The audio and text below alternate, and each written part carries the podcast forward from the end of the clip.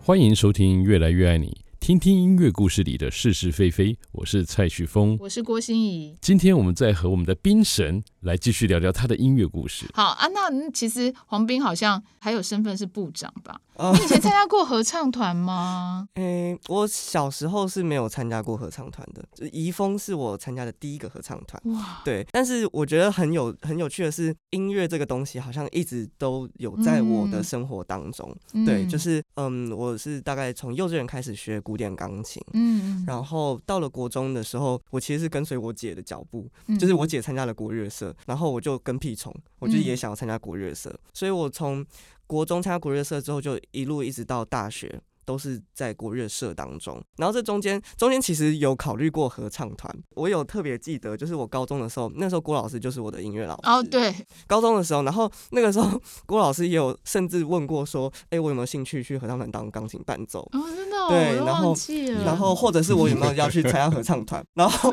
可是我小时候有一个 很奇怪的习惯，有一个改不掉的习惯，就是我吃饭很慢这件事情。哦，然后合唱团对又对是对午休的时候要练嘛，然后那个午休很短暂，就二十二十五分钟。如果我还在那边就是慢慢吃，然后来不及去合唱团练习，原来如此，对，那就很荒谬啊。哦嗯。然后我同时又觉得说，我那个时候在就是国乐社，我我想说我要练那么多东西嘛，我觉得我会 hold 不来，嗯，所以那个时候后来就并没有去参加合唱团。那其实是一直到我研究所来念音乐之后，嗯、我我觉得合唱音乐本来就是音乐艺术里面很重要的一环。嗯那我觉得我一直没有去接触或者是亲身的体验这个音乐形式是很可惜的。那个时候，呃，也刚好怡丰室内那个时候有演出，嗯，对我去看了之后，我也觉得说，嗯，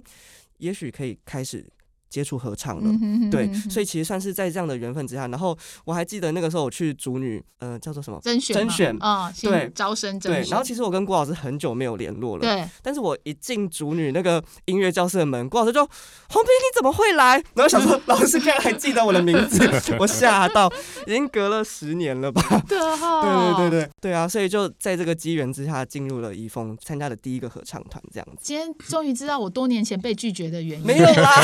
是一加班是舒因为吃慢饭啦，是不是对，这个吃饭太慢啦， 这我我我能理解了啦，哈、我能释怀了，呃不是可能记所不以久。这也告诉我们一件事情哦，这隔了十年，终于还是会等到你的，是，是我觉得它就是很像一个你生命中总会有一些安排，对，你那个当下并没有选择，也许之后的路上你会回到这个选择上面。是啊，对对对，这其是实很奇妙。其实我觉得你们在座两位大师大神， 怎么会？怎么会？冰神，你们你们的那个过程也蛮蛮特别的，因为其实你们大学或是你们这个在在求学过程，好像也不是念音乐，像是蔡大师不是念音对我乐，念电机的，电机耶，嗯你看，对，那后来怎么会转转要转到音乐？那或像黄斌也是，你嗯原本大学念什么？ 我大学是念工程类的，对，工程哎，嗯这两个人真的也很妙。然后最后你看，你研究所现在念的是作曲组音乐，嗯那可以分享一下吗没？有，就像跟黄斌一样啊，我们在小的时候就有一个音乐的缘分嘛，就像一个开关，就是 turn on 就来了。哦，那音乐就是一个生活上最好的陪伴啊！你如果持续喜欢它，它也会持续陪伴你一辈子。只不过我们的音乐缘分可能来的比别人更深吧，还可以拿来当工作，一直到现在啊。嗯，那我不知道黄斌现在对音乐的感受怎么样？我年纪稍长一点了，烧烧吗？ 稍哦，稍烧烧烧修只修，有烧啦哦哦，对对对烧只有烧啦。可能略比冰神有经验，就是说，除了音乐陪伴你生活以及工作之外，它的酸甜苦辣在哪里？嗯因为音乐并不是一般人的民生必需品， 甚至来说，它只是一个填充品。嗯而且现在数位音乐来临啊，那听众们并不会那么忠诚了，可能随时都会转台啊。嗯嗯嗯，所以，像我们这样的音乐工作者，如何保持对音乐的热忱，还有工作的兴趣，以及往音乐事业迈进，这的确是一个 要但但我觉得你们还蛮多元的哎，你是你看你又会配乐之外，你会配音哎，你的声音其实也很多元的方向，所以其实你可以做的事情也蛮多。其实这也是工作经验的累积啦。音乐啊，跟声音的工作都有相关，而且非常多元性。所以在音乐事业工作里，千万不要只会做一件事情。嗯嗯嗯，所以以呢，以我为例，在年轻的时候，音乐的志向就是想要能够做到像张惠妹等级一样的歌手唱片。对，那你就会心满意足了。嗯，殊不知二十几岁就开始做流行唱片了太，厉害了，哇那马上达到。那接下来呢，我就人生太顺利啦。也不 是顺利了就。是说马上达到达，你搞不好小短期、中期、 长期的一个目标，结果你一下就到了长长程目标，就已经达到这样。就是感觉说啊，一怎么一下子就可以做到明星的唱片了？那接下来是什么呢？就会开始思考。嗯像我们那个年代啊，并不是数位音乐时代，嗯第一次感受到数位时代的来临，而且享受到便利的时候，嗯，不知道大家还知不知道有五六 K modem 拨接的那个年代？嗯，不知道你们还记得吗？那个年纪， 呃，就是要拨电话到中华电信去，然后会听到哦滴滴嘟嘟哦滴滴有嘟有嘟。有哦那啊 个有啊，好，我这个我我大概理解。这个我知道，这我大学遇到过我接嘛，我知道对，波就接，是上网的时候，嘟嘟嘟嘟嘟嘟这对样对子。对对，嗯好，那拨通了之后呢，我记得我第一个用这样方式传递完成的案子，就是台视新闻的股票电头行情音乐。然后第一次呢，能够享受到不用在台北市的交通穿梭，直接就可以把档案传递给台湾电视公司耶！当时觉得非常的神奇。嗯哇，这是第一次，哦哇，他在告诉你网历际史网路络的的发展史吗？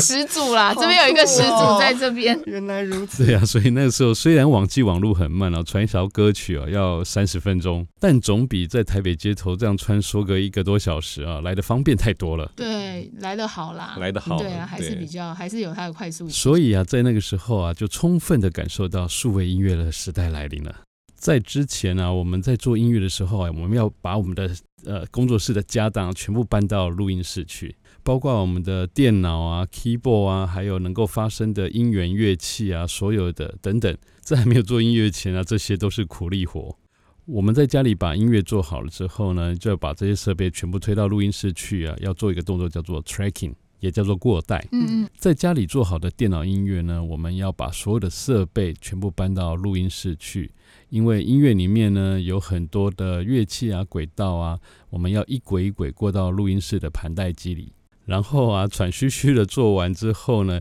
再把所有的设备呢再来再回家，嗯等到下一个案子呢再来一 次。这劳力活耶，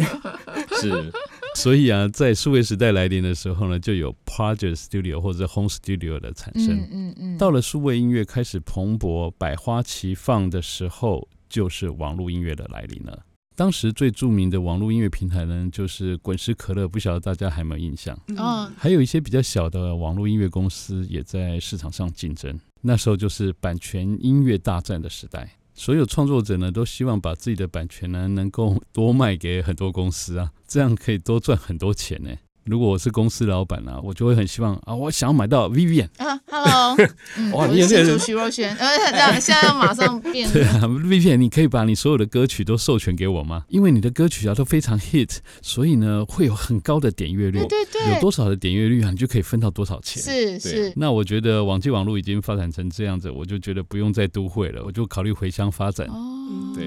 所以那时候本来还在台北就对了，对对哦，然后所以就网路让你回新竹了，对对对 也因为这个好处呢，我们音乐工作者就不需要挤在大都会了对。对啊，对，虽然在大都会啊，你的工作机会比较多，哦，但是网际网络的方便呢，就是让我们的音乐工作更便利了，不用像以前要搬着这么重的乐器啊到录音室去。还有有一段时间我在做中国的流行音乐或是电视剧配乐啊，因为他们的预算比较高啊，所以他会希望能够搭，比如说真实的弦乐啊，或者是管弦乐能够放在你的音乐里面。如果在台湾啊，那就非常的昂贵了。因为有网际网络的方便呢，譬如说，呃，我有一些配乐，他们如果是预算很够的话，那我就有可能去邀请上海管弦乐团来帮我呃拉这段音乐。嗯嗯我只要在家里呢，先把音乐做好，还有把乐谱做好，寄给他们，然后他们会请工班呢，就会把我的音乐呢拉好、做好，然后 tracking 给嗯我，非常的方便。哇塞，所以呢，这就是网际网络的时代了。哇，哇，哎、这时候是不是应该来个掌 声？太厉害了。对啊对，这次没有罐头是真的现场掌 声。对啊，真的是听到这样，我都觉得有神快拜的感觉。 他把这简直就是一个录音室没，就是错从没头错嗯对到现在。那那像你现在，你才刚开始，是 而且你马上就是网络世代的一个小朋 友。你那时候为什么就是会？就是原本大学不是念音乐，然后后来又选择这个作曲，嗯，就是我从小并没有进入音乐科班就读。我记得小时候有一个故事，嗯，就是我我其实并不是一个特别用功的人。那小时候我的钢琴老师其实有问过我妈妈说，嗯呃，黄斌会不会想要再学一样乐器？嗯，嗯因为在台湾的音乐班，你是至少主副修里面要有一样是钢琴，对那另外一个就是再挑一样乐器嘛，对对你对才可以念音乐班。对对对，那那时候我本来幼稚园开始就是学了钢琴了，所以这嗯部分没有问题。但就是我愿不愿意再学另外一样乐器，这样才可以读音乐班。嗯然后那个时候我我并不知道说，呃，我妈妈跟钢琴老师有这样子的讨论，嗯哼但是我妈妈就问我说：“黄明，你会想要学小提琴吗嗯？”，然后我那个时候很直觉的反应，我就跟我妈妈说。好累哦，我觉得学一样乐器就好了，为什么要学两样？嗯 我我也忘记我的语气是什么，但我对表达的意思应该大致上是这样。是所以我妈大概就认定说啊，那黄斌就不要念音乐班好了，既然我都没有那么热爱练乐器的话，嗯应该是那个时间点开始，就是就没有念音乐班这件事情。嗯哼，对，国中就是因为看到我姐姐参加国乐社嘛，然后我对音乐是有兴趣的，然后我也不知道为什么到了国中突然觉得，哎，在学一样乐器也还不错。嗯，然后又是呃不同于西乐的国乐，所以那个时候又在接触了国乐。那个时候是学哪一种国乐器呢？哦，那时候是拉二胡，二胡。对，完全就是我姐的跟屁虫，因为我姐也是拉二胡。嗯然后我就也选二胡，我就完全没有在考虑其他乐器哦。然后我姐就说：“你为什么要选一样的？你可以选很多其他，有笙啊，有扬琴啊，嗯，琵琶都很有意思啊。”我不知道那个时候可能头脑比较简单，嗯我就也没有做其他的考虑，我就说没关系，我就是要学二胡，就这样子。嗯，那反正就一路就练练练到了大学，然后其实是到大学在接近毕业的时候，就大概大三大四那个时候，我开始在思考说，呃，我有没有继续念所上的研究所？嗯那又还是说呃我有没有考虑其他的路？念音乐这件事情，我在高中升大学的时候有考虑过一次，但其实考虑的太晚了，就是说我并没有办法准备我的术科考试，然后再来就是我我自己心里并没有很认定说我之后会拿音乐作为我的人生职业，嗯呃，那个时候也都还算可以念书，反正就是考试成绩还算 OK，那也就继续这样一直念下去，不会让我特别思考说会不会要直接做另外一个选择。嗯但是其实到了研究所，对我来讲就是一个转捩点，因为我如果研究所再不转，也许我之后没有机会了，嗯我人生可能真的很难进入音乐这一行。嗯我那个时候也是跟家里讨论了很久，那最后的确就这样子做决定，因为有点算是下定决心，我想要尝试看看，会有一种诶，我不念音乐，我可能之后会后悔的心情，这样子。所以我们在座三个人都充满了音乐的勇气，对不对？